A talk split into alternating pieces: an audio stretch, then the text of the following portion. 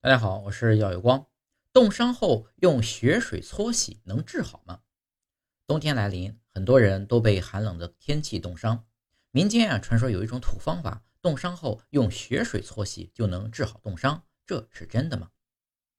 用血水搓洗冻伤处的土方法是不科学的，会加重组织损伤。冻伤是低温寒冷导致的损伤，温度越低，局部越潮湿，风力越大，损伤越重。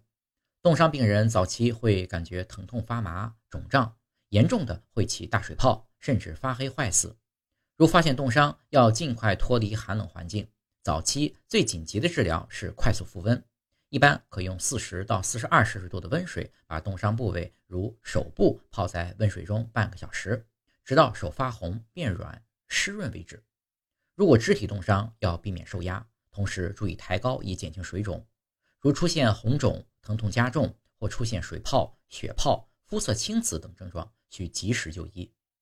寒冷天气里要注意保护好耳、鼻、手、足等末梢部位，同时避免在寒冷环境中暴露时间过长。